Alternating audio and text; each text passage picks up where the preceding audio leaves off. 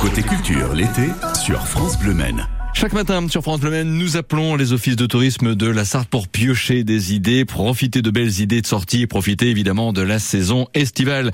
Direction La Ferté-Bernard. Bonjour Sophie Le Guy.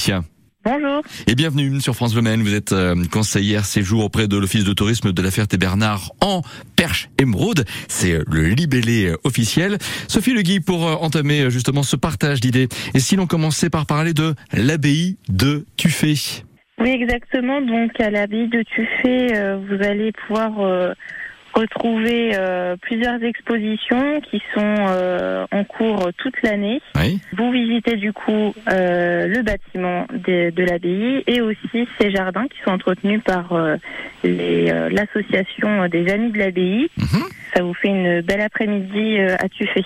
Il y a un autre château en Sarthe qui est un coup de cœur permanent et on l'évoque très souvent sur France Domaine. C'est le château de Montmirail. Donc oui, on peut le visiter encore cet été, Sophie Le Guy. Oui, bien sûr, tous les jours, sauf le samedi.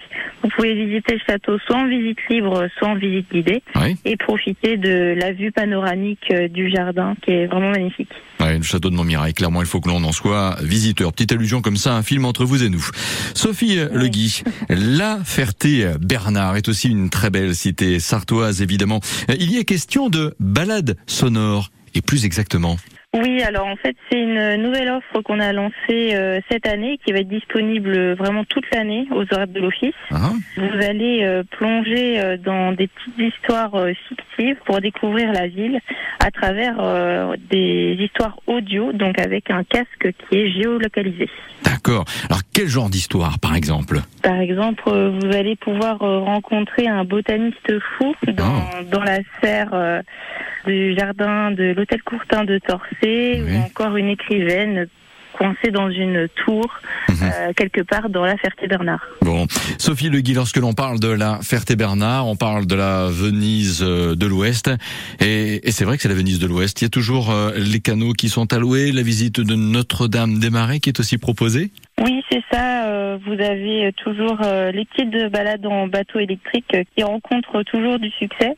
Et puis bien sûr l'église qui est ouverte soit en visite libre ou en visite guidée avec le Perche Sartois. Mmh. Et puis bien entendu, Sophie Le Guel, à Ferté-Bernard, il y a un magnifique plan d'eau. J'imagine qu'il y a beaucoup de monde chaque jour et, tant mieux. Il est très prisé pour la baignade et puis pour toutes les activités qu'offre la base de loisirs. Même si on a déjà évoqué beaucoup de choses avec vous, Sophie Le Guy, est-ce que la Ferté-Bernard, c'est un office dont on peut euh, pousser la porte pour continuer d'aller piocher des idées? Et si tel est le cas, où peut-on euh, se rendre pour aller encore une fois à l'office de tourisme de la Ferté-Bernard alors, euh, pour vous rendre l'office, c'est le 15 place de la Lys à la Ferté-Bernard. Voilà. Et c'est donc le moment d'en profiter pour continuer de passer un, bel été, de profiter de fraîcheur, de belles découvertes à faire. Sophie Le Guy, conseillère séjour auprès de l'Office de tourisme de la Ferté-Bernard en Perche-Émeraude. Merci beaucoup. Bel été sur France Le Maine et à très bientôt. Merci, bel été.